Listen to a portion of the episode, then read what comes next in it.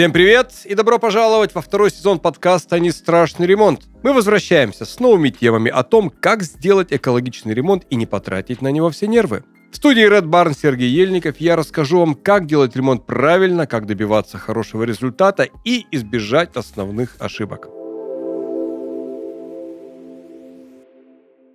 Траектория нашего движения постепенно меняет свое направление. Если в наших первых выпусках, выпусках нашего первого сезона, да, мы говорили о тех страхах, которые есть у потребителя, которые связаны, как правило, с его неинформированностью относительно того, что можно ожидать от, от ремонта, что можно ожидать от дизайн-проекта и как его правильно делать, как избежать э, наиболее часто встречающихся ошибок. Сейчас эта траектория, она выходит уже на втором сезоне в плоскость э, осознанности. Плоскость того, а какие параметры будущего жилья, какие параметры будущей квартиры или дома необходимо учитывать и как на них можно влиять э, в ходе, ну, я так понимаю, прямо с разработки дизайн-проекта. Сегодня мы поговорим с Ольгой о таком важном аспекте будущего дома или будущей квартиры, как гигиена. Потому что ну, в квартире мы проводим большую часть, ну и, может быть, не большую, но достаточно существенную часть нашей жизни. По крайней мере, большую часть ночей мы проводим так большую часть э, нашего свободного времени, то есть на выходных. А если у нас есть маленькие дети, то дети вообще, они сразу же после рождения приходят в пространство нашего дома. И, конечно же, нам хочется, чтобы вот наша среда, она была э, по отношению к нам не только красивая, но и э, безопасная с точки зрения нашего здоровья в том числе. Потому что гигиена вообще это сравнительно молодая наука. Если мне не изменяет память, то э, вот стихийная гигиена, она существовала во времена античности. Да-да, стихийная гигиена, Ольга на меня как-то так сукоризно посмотрела, но на самом деле э, гигиена вот стихийная, гигиена как отношение, сознательное отношение к своему телу, как слежение за его чистотой существовала вот в христиан... не, в, не в христианской, в дохристианской, в европейской средиземноморской культуре э, еще во времена античности. Если мы посмотрим на основные религиозные кодексы основных там или языческих, или монотеистических религий, то мы увидим, что все они содержат в себе так или иначе какие-то вот гигиенические предписания, которые касаются там омовения и прочее, прочее. Человек просто, он интуитивно чувствовал, понимал, да и опыт жизни ему подсказывал, что тот, кто блюдет себя в чистоте, тот, кто смотрит за собой, ну, у него как бы меньше риска возникает заболеть какой-нибудь дрянью. Вот, потом, а, правда, в части Евразии наступила такая полоса. В основном это было там, где бал правила Римо-католическая церковь, то есть на территории Западной Европы. Наступило такое достаточно непростое с точки зрения гигиены время. Вот. Не потому, что человек обленился, а потому что во времена а, темного средневековья, так называемого, господствовала максима, что человек, следящий за чистотой своего тела, он не следит за чистотой своей души, и поэтому чрезмерное внимание к собственной внешности, а, к чистоте кожи и так далее, и так далее, это все отвлекает человека от самого главного, то есть э, от э, спасения души и стяжания вечной жизни. И иногда, когда читаешь вот средневековые истории, что прям, прям не по себе становится, например, а, Изабелла Кастильская, она признавалась э, однажды своему биографу, что за всю свою жизнь она мылась полностью, да, то есть все свое тело намыло только два раза, в день рождения и день свадьбы, да. Вот, и э, мало кто знает, что, например, а, дочь одного из французских королей погибла от педикулеза, тоже исторический факт. И школа вот этого вот э, европейского вот этого сурового парфюма, она возникла для того, чтобы решать чисто прагматические задачи, то есть для того, чтобы просто чтобы отбивать вот запах немытого тела. В России, кстати, было совсем иначе, то есть в этом смысле э, нам удалось этого избежать. Славяне, они всегда как-то очень э, трепетно относились э, к своей чистоте, но у нас и условия жизни такие, э, другие, в общем-то, не такие тепличные, как э, в теплой, в теплой Западной Европе. Вот. Э, но гигиена, опять-таки, как э, набор представлений, как система научных данных о том, какой должна быть жизненная среда человека, это явление сравнительно позднее, оно появляется в новое время, это вот, грубо говоря, в Петровские, после Петровские времена, может быть, чуть раньше. То есть тогда появляется современное представление о человеке, основные представления его здоровье, вот, э, открываются а, причины основных инфекционных заболеваний, и становится ясно, что э, там регулярно мытье рук и соблюдение других базовых гигиенических процедур необходимо для того, чтобы нормально жить и работать. Постепенно э, с прогрессом медицины сокращается детская смертность, увеличивается продолжительность жизни человека и все такое прочее. Но тут, понимаешь, возникают новые риски. Возникают новые риски и возникают новые опасности, потому что эм, бурно развивающаяся промышленность, э, и прежде всего промышленность искусственных материалов, синтетических материалов, она приводит к тому, что вокруг нас стало появляться все больше каких-то материалов, которых нет в природе. То есть, если человек живет в деревянном доме, ну, в таком вот деревянном доме, который сделан из необработанного дерева, он находится в естественной для себя среде. Это те материалы, которые окружали человека в ходе всей его эволюции и ко взаимодействию с которыми его организм так или иначе приспособлен. Тоже касается каменных домов, там, соломенных домов, в общем, любого пространства, которое построено из э, материалов э, нерукотворных, из тех материалов, которые природа создала, создала сама. А тут вот особенно вот 19 и 20 век человек начинает создавать совершенно новую для себя городскую среду обитания ну или сельскую среду обитания, но уже по городским параметрам. И раньше, естественно, тоже были города, но никогда э, большинство людей в городах не жило. То есть большинство людей всегда жило в сельской местности, в естественной среде обитания. А тут возникают города, и эти города строятся из материалов, которых нет в природе, отделываются веществами, которые, которых нет в природе – а для отделки используются технологии, которых опять-таки нет в природе и так далее, и так далее. Плюс возникает очень высокая концентрация людей на единицу площади. На улицах города появляется постоянно действующий э, серьезный раздражающий шум, шумовой фактор. Нарушается экологическое равновесие, и в результате чего человек да, его, его жизнь и здоровье силами медицины поддерживаются на достаточно неплохом уровне в течение долгого времени но а, само качество жизни при этом начинает, ну не то чтобы снижаться, но человек ощущает, что что-то не так, и начинает задавать по этому поводу вопросы. И а, возникает такое направление в экологии, в антропологии, которое называется экология жилья. То есть это вопросы и ответы на то, каким же должно быть наше жилье для того, чтобы оно соответствовало нашим базовым представлениям о гигиене. Мы с Ольгой сегодня это обсудим. И первый вопрос у меня, который есть к Ольге, следующий. Можно ли еще на стадии проектирования квартиры или дома учесть какие-то аспекты, которые связаны с образом жизни, со здоровьем, с гигиеной, с защитой человека и так далее, и так далее.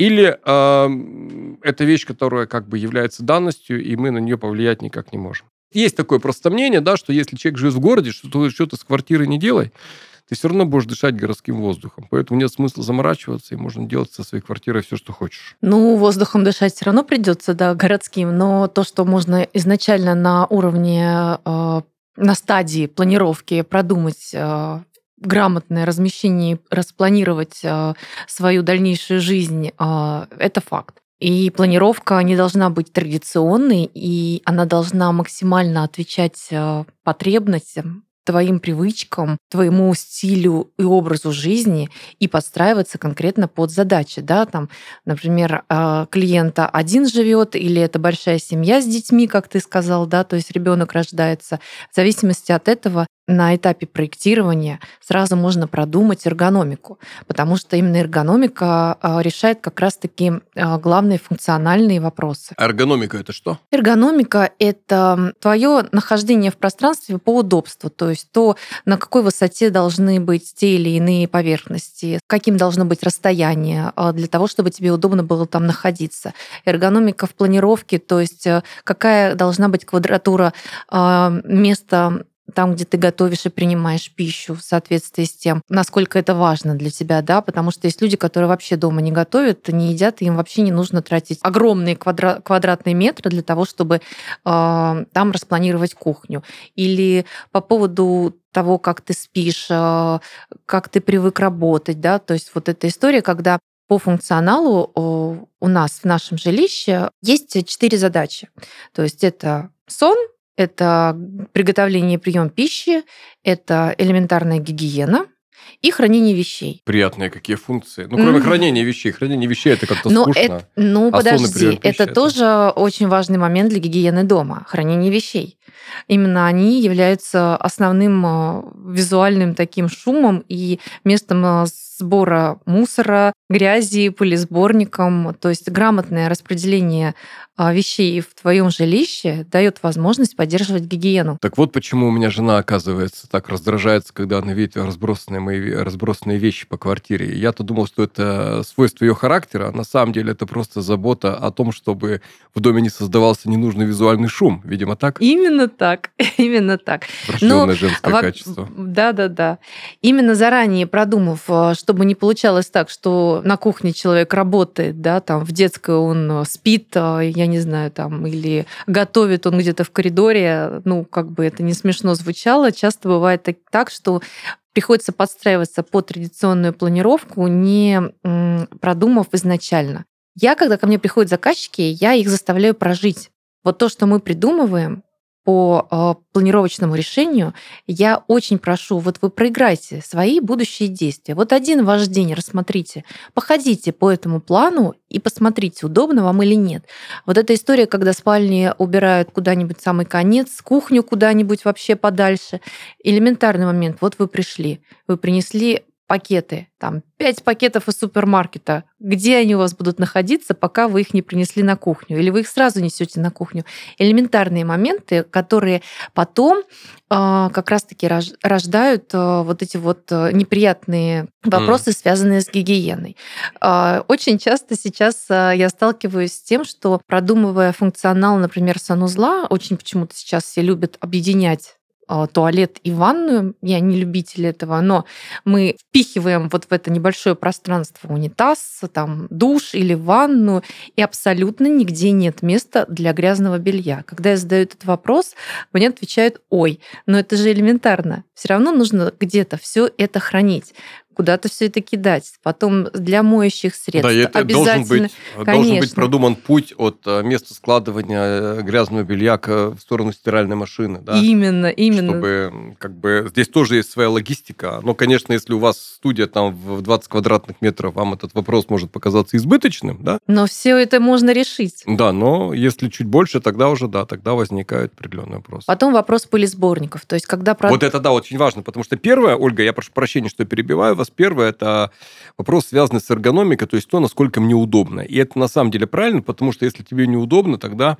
ну, ну, со временем просто все начнет раздражать. Думаешь, блин, вот это надо было сделать иначе, вот это надо сделать было иначе, и вот это надо было бы как-то вот попробовать иначе, а тут получилось непонятно что, да. И хотя, ну, понятно, что нервное расстройство вряд ли наступит, но все равно это такой вот раздражающий фон, который не есть э, что-то хорошее. Вот второе пыль. Пыль это вообще беда, да? Пыль это беда. Понимаешь, тут момент такой, когда пространство излишнее заполнено мебелью, непродуманной, то э, сразу возникают места, где ты, в принципе, э, убираясь в квартире, не можешь достать до этих мест, и ты представляешь, какой-то огромный пылесборник. История встроенных каких-то там диванов, которые разобрал для сна, и там слева-справа по всей окружности встроенные шкафы, и ты, в принципе, под этот диван в какие-то закоулки не можешь э, залезть или под кровать и там mm. помыть. И когда люди начинают делать ремонт э, и все это отодвигают, они в ужасе э, от того, что там, в принципе, накопилось за многие ну, годы. Да, или наверху да? на шкафах. Или наверху на шкафах. Остается там какие-то там 3 сантиметра, куда не, не залезешь, не уберешь, и встроить не строили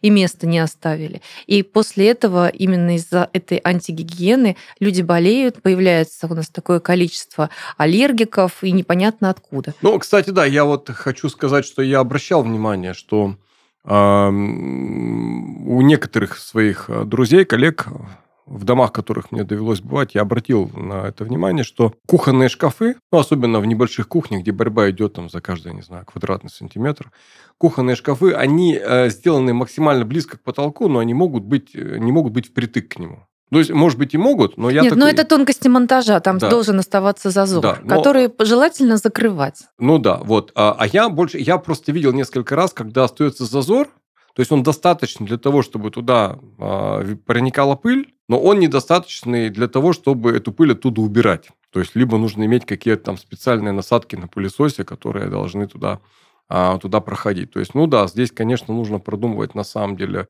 Пыль сейчас, она почему еще стала более опасной, чем, а, чем раньше, да, потому что даже не сама пыль, а вот пылевые клещи, которые там живут, экскременты которых, строго говоря, являются главным вот триггером и раздражающим материалом для происхождения самых разнообразных аллергических реакций. Ну, ну да, да поэтому... безусловно. И даже продумывая отдельные какие-то помещения, там даже если вот остаться в рамках, например, кухни, заранее э, рассчитать, где будет находиться мойка, где ты будешь готовить, где мыть, куда ты будешь складывать. Элементарно посудомоечная машина. А, очень сейчас, а, слава богу, модно пришло, ну, вошло в привычку, люди ставят измельчители. Безумно удобная вещь, которая тоже поддерживает гигиену как раз-таки и в доме, и в трубах элементарно, и э, раковины, столешницы. То есть люди стали обращать внимание на то, из чего сделаны их поверхности, с которыми они проводят максимально много времени. Потому что это тоже очень важный момент. Если столешница сделана из какого-то ну, недорогого материала, который э, даже протирая и убирая, все равно э, остатки пищи, они задерживаются в каких-то вот, ну, микропорах. Микропорах, да. И а, потом очень тоже важный момент, чем э, люди ухаживают и убирают там за столешницей, за напольным покрытием, потому что эм, ну, к примеру, да, вот у ламината есть верхний защитный слой поверхность. Угу. И э, ну, то же самое у керамогранита.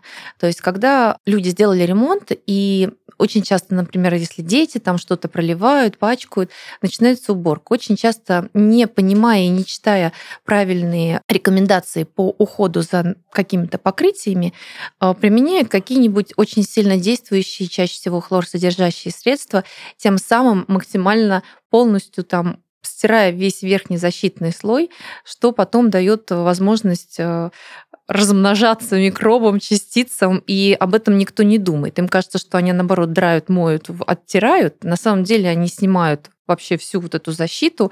Очень часто там у кварцвинила, у ламината верхний защитный слой специально сделан антипыль, антимикробы. Это же тоже продуманные технологии. Антипыль имеется в виду там какая-то антистатика? Ну, а, да, да какой-то антистатик, да, то есть вот этот, а, а, чтобы не было аллергии, то есть не задерживались микробы, отталкивать пыль, то есть там это все продуманные технологии. Есть технологии, все это специально сделано для того, чтобы поддерживать гигиену как раз-таки в доме, чтобы как следует следует э, продлить эм, жизнь э, тому или иному напольному покрытию или поверхности. То же самое и столешницы, раковины. Но, кстати, тоже важный момент, который я подметила, когда делают э, столешницы из камня, из искусственного камня, из какого-нибудь там кварца, люди любят сейчас встраивать раковины, угу. делать это монолитом. То есть раковина монолитом со столешницей. Ну, и красиво. Это красиво, да. Но из какого-либо искусственного материала вот эта раковина, вот если ты посмотришь, заметишь и вспомнишь, да, на, по, основываясь на опыту проживания в Германии, э, даже вот каких-то качественных, дорогих э, немецких кухнях везде раковины стальные, встроенные снизу, вклеенные в столешницу. Да, то есть максимально, да, да. да, то есть сравнить э, пористый искусственный камень и сталь, да, что будет Раковин, более гигиенично. Раковины, как правило, стальные, ну там нержавейка. Ты да, понимаешь, правило, это да. тоже важный момент, а у нас сейчас почему-то кажется, что стальные, типа, это дешево. Ничего подобного. Хорошая, качественная стальная раковина, она дорогая. И она действительно максимально гигиенична, а, для использования. И э, крепится она как раз-таки подклейкой снизу под столешницу. Это улуч... у... как бы ну, лучше в уходе, лучше в потреблении, в долговечности, нежели вот э, то, что сейчас происходит с нашими раковинами из искусственного камня. А, после того, как мы пользуемся нашей водой, да, в разных регионах вода разная, где-то больше соли содержания, больше там ржавчины, и постоянно приходится раковину это мыть тоже моешь какими-то сильными э, средствами, кон- конкретно разрушая верхний слой, и это все просто вот перемешивается, становится антигигиенично, а это кухня. Там ты моешь, готовишь и прочее. То есть это такие какие-то моменты тонкости, которые возникают в процессе э, пользования, и люди о них не думают на стадии ремонта. А зря. Нужно продумывать эти моменты ну, наперед. Интересно. Слушай, а скажи, пожалуйста, существуют ли какие-то материалы, которые, ну, скажем так, широко, можно сказать, бесконтрольно применяются при отделке помещений, являются своего рода такими вот народными любимцами, лидерами мнений. но при этом они являются безупречными с точки зрения того, как они влияют на здоровье, или таких материалов нет, или все материалы, которые для отделки помещений используются, и все, которые можно купить в магазине, не все более или менее подходят для того, чтобы отделать ими любое жилое помещение, не испытывая, пример, при этом абсолютно никаких страхов или сложностей. Нет, наверное, нет. Такого нету. Есть э, понятие у людей, что вот если лучше положить там керамогранит и плитку, то это будет лучше в уходе. В принципе, так и есть. Угу. Проще ухаживать, да, безусловно, меньше каких-то а, углов, сложностей. То есть тот э, факт, что сейчас очень модно делать какие-то 3D гипсовые панели, там просто 3D панели, то есть когда в интерьере очень много декоративных элементов, связанных с интересными какими-то архитектурными решениями, они являются пылесборниками. То есть вот это... Господи, все, что, как говорят, все, что доставляет удовольствие в этой жизни, или безнравственно, или ведет к ожирению. А здесь получается все, что доставляет удовольствие, это все пылесборник. То есть ковры пылесборник, а, напольное покрытие ворсовые, опять-таки, пылесборник, мебель пылесборник. Ну, кстати, вот по поводу ковровых покрытий, это же тоже антистатичные покрытия, поэтому... Но пыль-то все равно, если она идет вниз, она пыль, все равно она есть, осядет. ты знаешь, что самое интересное? Пыль есть и на ровных стенах. Вот если э, стены, которые окрашены или поклеены ровными обоями, по истечению времени протереть тряпочкой, то ты увидишь, что там тоже очень много пыли. Кстати, Поэтому да. для этого очень важно делать регулярно генеральную уборку. На всех поверхностях есть пыль. Просто есть э, поверхности, на которых это очень сильно видно, а есть на которых не видно. И ты знаешь, когда мне говорят, там, я не хочу э, темное напольное покрытие, там видно сильно пыль. Я говорю, ну так у вас и на белом будет та же самая пыль, Но просто вы ее не будете видеть. Ну это что значит, вы не будете убирать? Говорю, тут вы хотя бы увидите и будете чаще убирать, и у вас будет чисто. Ну да, в этом есть своя логика. У меня у приятеля там небольшой участок, поэтому дом он построил в два этажа. И вот у него а, с первого на второй этаж идет лестница. И лестница это деревянная. Вот, и она деревянная, ну, не лаковая такая, да, потому что ему сказали, когда он выбирал материал, что это будет скользко, да, вот и прочее. Она у него, есть такое-то слово на букву Ш, там, ша, шагрень. Э, шагрень, шабрированная какая-то, что-то вот, что-то вот такое. Короче, она такая, как бы немножко вот, немножко вот такая... Шершавая, матовая, шершавая, да? Шершавая, шершавая, да. И там пыль, ну, капец, как видно. Причем а, там тоже есть свои детали. Если, например, он, он жутко парился по этому поводу, и он а, сперва мыл эту лестницу там по нескольку раз в день, пока ему умные люди не сказали, что мыть эту лестницу не надо. Что на самом деле самое лучшее средство уборки для такой пыли, вот именно вот с таких деревянных поверхностей, это пылесос. А влажная уборка, несмотря на то, чтобы это вроде как бы более такой эффективный способ уборки, на самом деле наоборот. Как только вот эта древесина остается хотя бы немного влажной, она наоборот начинает работать там как пылесборник. Короче, везде свои, везде свои нюансы. Слушай, а насколько эффективны вот эти модные, разрекламированные сейчас э, автоматические пылесосы, которые там по квартире ездят и пыль убирают. Прекрасная вещь. Не знаю, как мы раньше жили без них. Я теперь да? всегда, когда делаю планирование квартиры дома, мы закладываем кучу розеток как раз-таки для какого-то нового э, жильца, именно пылесоса. Это очень важная вещь, причем они же есть просто как и сухие, и моющие, и они безумно здорово поддерживают как раз-таки гигиену дома. Они залезают как раз туда, куда порой мы не можем залезть. А... Особенно это хорошо для тех, у кого домашние питомцы, потому что ты не будешь делать несколько раз в день э, влажную уборку, особенно в период линьки весны и осени.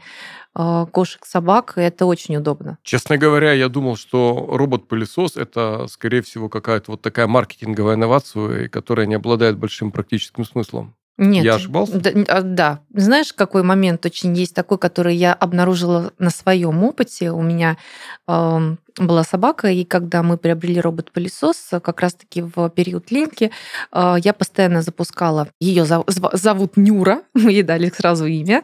Мы запускали нашу Нюру по расписанию, она работала каждый день.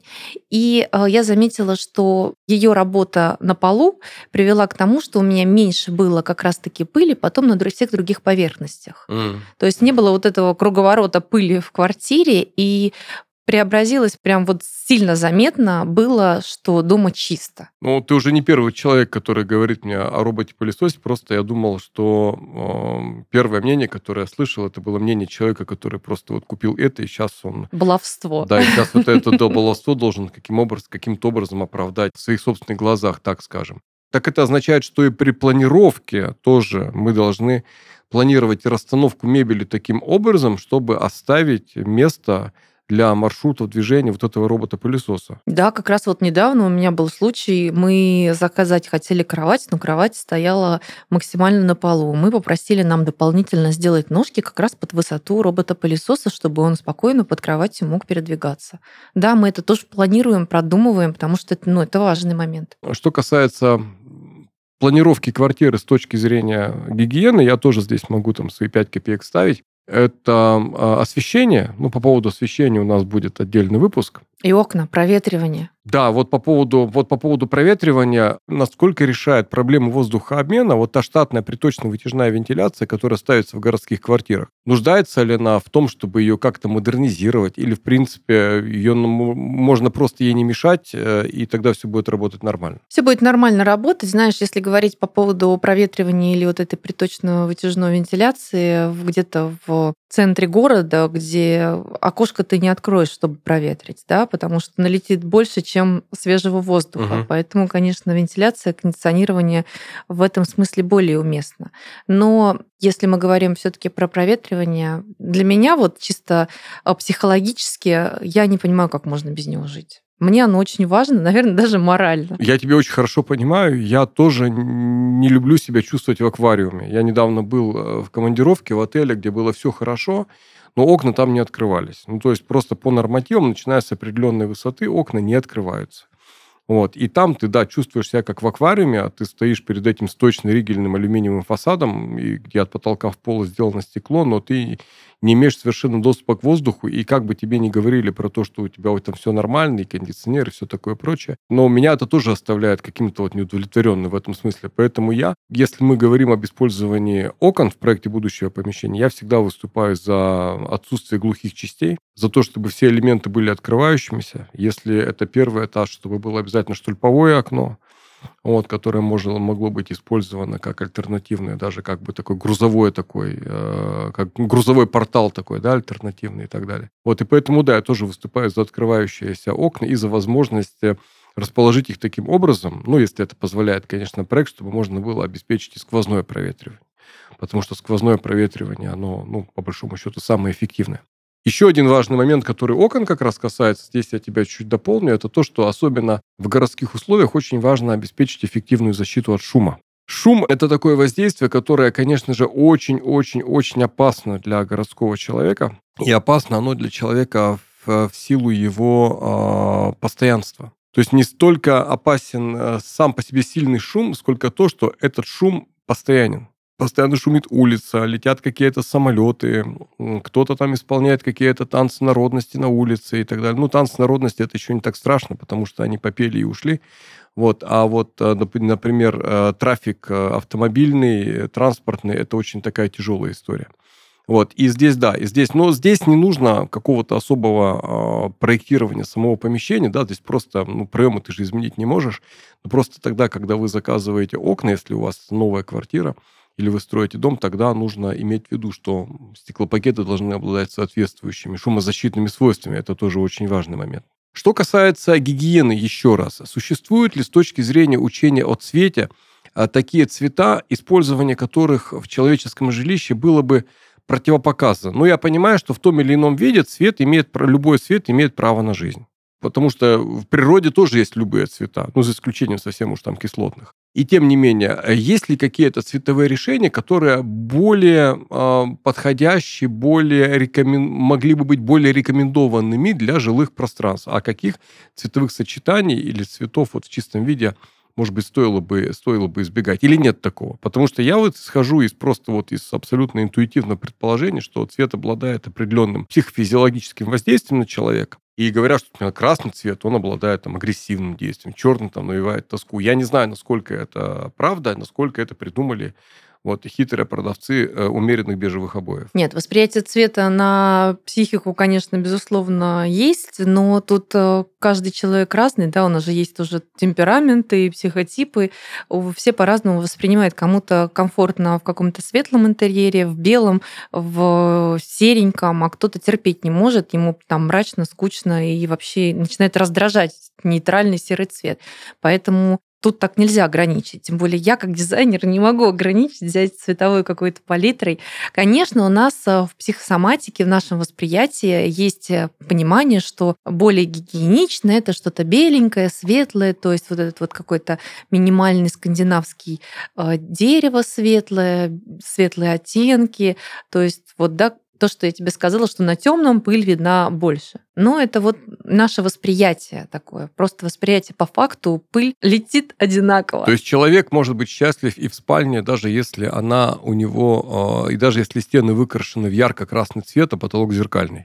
Ну, это перебор, но если спальня каких-то глубоких синих или зеленых оттенков, он будет прекрасно там счастлив, и на гигиену это никак э, не влияет. Ну да, но я имел в виду здесь скорее гигиену не, а, не в смысле вот защиты от пыли, а гигиену с точки зрения того, как мой организм реагирует, если я вступаю в визуальный контакт с каким-то определенным цветовым решением. То есть здесь, ну да, здесь, наверное, просто надо ориентироваться на личные симпатии или антипатии, сказать, что в любом случае сочетание, там, допустим, красного с зеленым, это сочетание, которое вызывает у вас глубокую депрессию, это, наверное, не совсем правда. Хотя ну, есть э, такие люди, которые говорят, что не-не-не-не, там все по фэншую, надо, чтобы вот только было, сочеталось только так или иначе, чтобы не было каких-то там ярких цветовых пятен, чтобы все было однотонное, либо наоборот там мелкофактурное, либо крупнофактурное и так далее. Короче, э, у нас получается а, такая история связана с гигиеной. Когда мы планируем будущий дом или квартиру, нам необходимо прожить эту ситуацию. Подстроить ее под свои да, потребности. нам необходимо буквально вот опытным путем посмотреть все маршруты нашего движения, ну и наиболее типичны. То есть встали, умылись, э, уехали на работу, приехали с работы, поднялись, занесли пакеты, оделись, разделись, переоделись. Хранение вещей. Хранение вещей. Очень да, важный очень важно. момент. Еще раз назови, пожалуйста, эти четыре пункта. Сон. Сон, гигиена, Еда, гигиена. приготовление, прием пищи и хранение вещей. Ну, в эпоху пандемии у нас еще появилась новая задача рабочее. это рабочее место. Угу. То есть, в принципе, можно уже говорить, что 5. Ну, не знаю, я вот оценивая качество своей жизни, я могу сказать, что у меня, наверное, все эти вопросы решены, кроме, может быть, должного хранения вещей, потому что э, вещи я как-то вот инстинктивно, интуитивно я храню там, куда их удобнее положить, хотя эргономика учит, что хранить надо там, откуда их удобнее будет забирать. Вот это вот есть такая, есть такая разница, потому что всем остальным вроде бы как все нормально. Итак, мы проживаем этот день, мы прикидываем, представляем себе основные пути нашего перемещения по нашему дому, да, мы, соответственно, выделяем узкие места, где у нас э, могут быть э, какие-то сложности. Мы продумываем вот эти вот зоны по четырем функциям, про которым ты, которые ты сказала. Мы, конечно же, вспоминаем про уборку, которую необходимо будет делать. Вот мы учитываем в том числе и а, такие особые требования, как, например, наличие в семье людей с ограниченными возможностями, да, вот, у которых гигиенические требования совсем иные, там необходимо создавать беспорожную среду, там, если это частный дом, необходимо думать и о том, чтобы приспособить возможность, например, выезда на улицу по, по аппарелям там и так далее. Вот об этом, кстати, очень мало думают и задумываются потом, когда уже что-то менять поздно. С точки зрения мебели, да, без мягкой мебели домов не бывает. Да, то есть у нас не ставят там жесткие скамейки сейчас в доме, то есть мягкая мебель так или иначе есть. Есть ли какие-то материалы для мягкой мебели, которые но э, в большей степени гипоаллергенны, да, в меньшей степени склонны к тому, чтобы э, аккумулировать в себе пыль, за ними легче ухаживать и так далее. Или есть, в принципе, вот кожаная мебель, которая, э, с которой легко убирается пыль, и вся остальная, откуда пыль не убирается, и которая ее накапливает. Или, или как? Вот с точки зрения мебели и пыли, и пылесборничества. Сейчас огромное количество тканей, которые угу. э, обладают отталкивающим и воды, и пыли э, свойствами. свойствами. Угу. И если говорить о виде покрытия, то я бы не стала отдавать предпочтение какому-нибудь недорогому кожзаму. В данном случае, с точки зрения гигиены, это не очень. А вот все остальные какие-то... Там же есть еще классификации по ткани. Антивандальные, антишерсть, антипыль, антивода. И э, большой спектр выбирай не хочу. Тут проблем нет. Понятно. И последний вопрос завершающий. А насколько уместны в современном доме, с твоей точки зрения, ковры? Это несет в себе какие-то риски? Или это просто элемент декора, который не надо демонизировать и который надо использовать тогда, если тебе хочется, чтобы у тебя это было? Было такое мнение, по крайней мере, несколько лет назад, когда говорили, не, ковер это вот классический вариант пылесборника, он ни для чего не нужен, а это только там разводить вот этих вот пылевых клещей и так далее, и так далее. Еще современное жилье, оно должно быть гладким, ровным, клеенчатыми серии, да, из которого легко убирать пыль, и ковер это такое вот излишество, которое было уместно раньше, тогда, когда ну, нужно было там экономить каждую калорию тепла, и поэтому клали на холодный каменный пол, а сейчас ковер это анахронизм, а, ассоциирующийся скорее с каким-то мрачным прошлым прошлого века. Если мы сейчас говорим про дешевый сегмент ковров, там, где какая-нибудь некачественная синтетика, то да, это пылесборник. Все ковры, которые идут выше среднего по ценнику, особенно из натуральных материалов, это не пылесборник. Все продумано, никто там не живет, никто не заводится, просто нужно регулярно проводить гигиену пылесосить. Э, э, потом у нас сейчас налажен сервис приезжают, забирают ковер, чистят, моют и привозят тебе идеально. То есть клининг никто не отменял. Или можно купить пылесос за несколько десятков тысяч рублей. Есть такие, которые... Ну, хранить у себя пылесос, может быть, не всем есть, как бы, ну, это удобно, и купить, и хранить его, это не настолько э, нужно. А э, подвергать э, свой ковер клинингу хорошему, качественному, который в, в в нормальном большом цеху по правильным технологиям, э, чтобы не испортить этот ковер, то это как бы да удобно. Но я люблю ковры. Это, во-первых, удобно, это красиво, это приятно. Мы же дома, это же Ощущение тактильно, уюта, да? конечно, угу. особенно если спальня, вот слезаешь с кровати и но ногами наступаешь на что-то приятное, уютное, чтобы не на холодный пол. Я думаю, что э, вопрос гигиены э, по большей степени это сама гигиена, которую нужно поддерживать. Понятно. В общем, каких-то чудодейственных материалов, которые не требуют ухода и Э, которые бы обладали автоматическим пылеочищением, не требуя к себе никакого внимания, этого, к сожалению, нет. То есть все, что нас окружает, за всем этим надо ухаживать. Так же, как мы ухаживаем за собственной кожей, зубами, волосами, за телом и так далее, и так далее. И мысль, что есть какие-то чудо-материалы, которые будут делать это сами вместо нас, это, к сожалению, такая иллюзия, которая, видимо, на нашем веку не удастся быть реализованной. Ну, и у нас и так есть такие помощники, как роботы-пылесосы, например, которые львиную долю вот этих вот э, вещей могут сделать за нас. Ольга, большое спасибо. В общем, спасение утопающих – дело рук самих утопающих, поддержание гигиены в помещении – это роль не материалов, которые мы выбираем для этого помещения, а роль человека, который в этом помещении живет. Это наша зона ответственности, и никто нас из этой зоны ответственности не выведет.